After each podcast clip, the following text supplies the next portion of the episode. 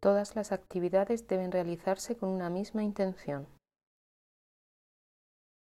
Inspirar, expirar, sentir resentimiento, sentirnos felices, ser capaces de soltar y dejar ir, no ser capaces de soltar ni dejar ir, comer, cepillarnos los dientes, caminar, estar sentados,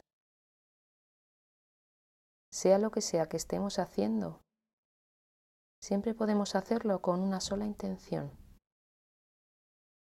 Y esa intención es la de querer despertar, la de querer desarrollar nuestra compasión y nuestra capacidad para soltar,